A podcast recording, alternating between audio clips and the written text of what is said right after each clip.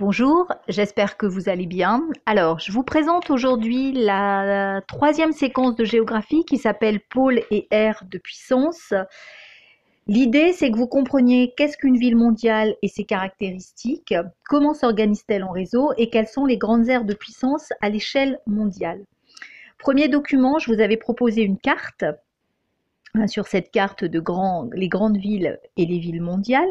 Et je vous demandais quelles sont les principales agglomérations mondiales et où se situent-elles. Alors ce qu'il faut voir, c'est que parmi les plus grandes villes mondiales, certaines ont un rôle de pôle de puissance et de centre d'impulsion à l'échelle du monde.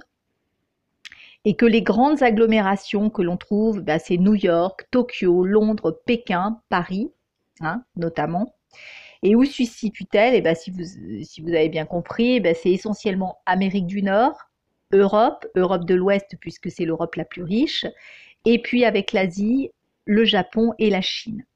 Deuxième question, vous aviez un texte sur c'est quoi, qu'est-ce qu'on peut dire sur une ville mondiale, trois caractéristiques et de justifier votre choix.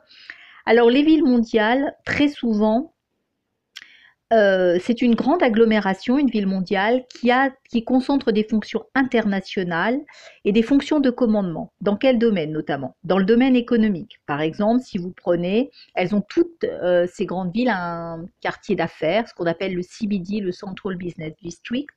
Vous avez notamment le sud de Manhattan, la City à Londres ou la Défense. On en a déjà parlé, vous savez, c'est ces paysages avec des buildings. Plus les buildings sont hauts, plus ça montre la puissance d'un État.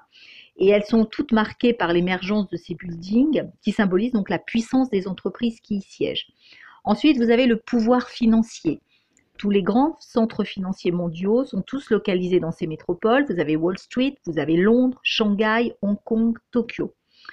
Si l'on parle de la politique, vous avez aussi des organisations internationales, par exemple avec l'ONU à New York, l'UNESCO à Paris. Et puis vous avez aussi un pouvoir culturel. Toutes ces villes-là ont un rayonnement culturel dans le monde de par leurs musées, de par leurs médias, leurs serveurs internet, etc.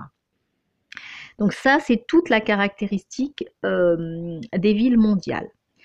Ensuite, euh, à partir du document 1 donc, et 2, on vous demandait est-ce que toutes les agglomérations fortement peuplées sont-elles des villes mondiales? Alors, il faut savoir que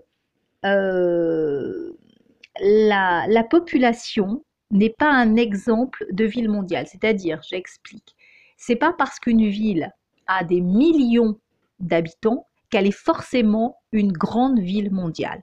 Pour que la, ville euh, soit une ville mondiale, hein, euh, il faut, c'est ce que je vous ai dit tout à l'heure, qu'elle ait un pouvoir économique, financier, politique et culturel. Il ne s'agit pas simplement d'avoir 10 millions d'habitants. Je vous donne un exemple. Par exemple, il y a certaines villes en Inde. L'Inde, c'est un pays émergent.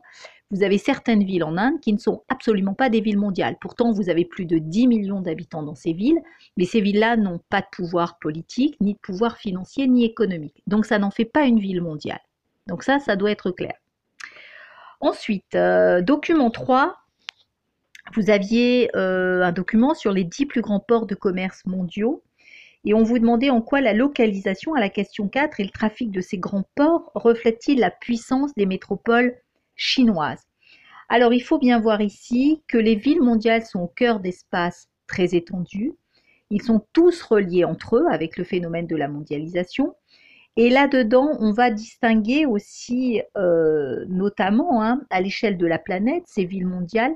Elles sont donc mises en réseau par des flux, hein, ces flux matériels. On a déjà parlé des flux. Vous vous rappelez, les flux, c'est les déplacements de personnes, ou les déplacements de capitaux, ou les déplacements de marchandises. Et les, et les flux immatériels, c'est capitaux et informations.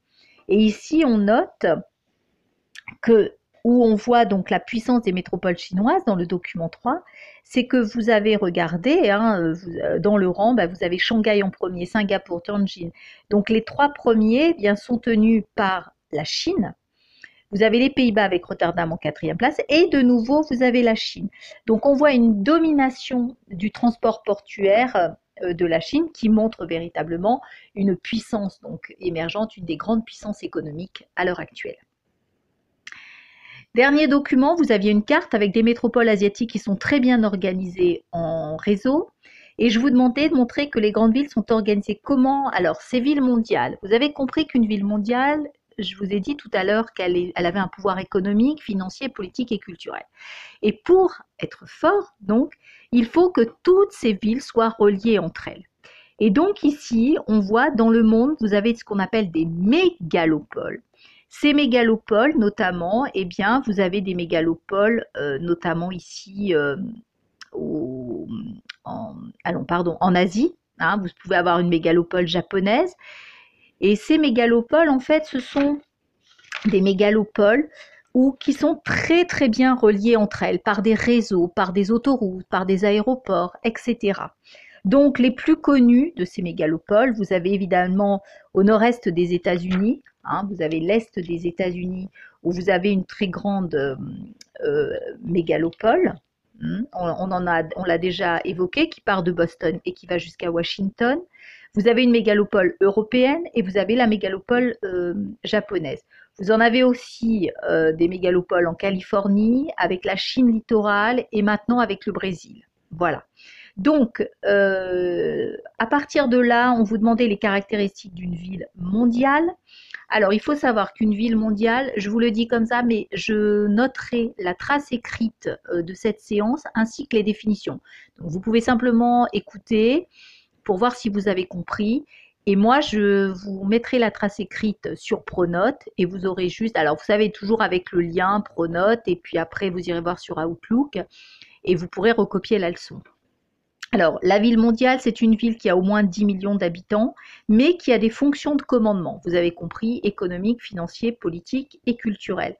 Et cette ville mondiale, c'est avec les mégalopoles, il y a plusieurs millions d'habitants, ces villes, elles sont reliées entre elles, et ces villes mondiales qui sont reliées entre elles, eh bien, ça forme ce qu'on appelle une mégalopole, et c'est vraiment là où vous avez tout ce qui est décidé dans le monde avec un pouvoir très fort, que ce soit économique, culturel, financier ou politique. Voilà.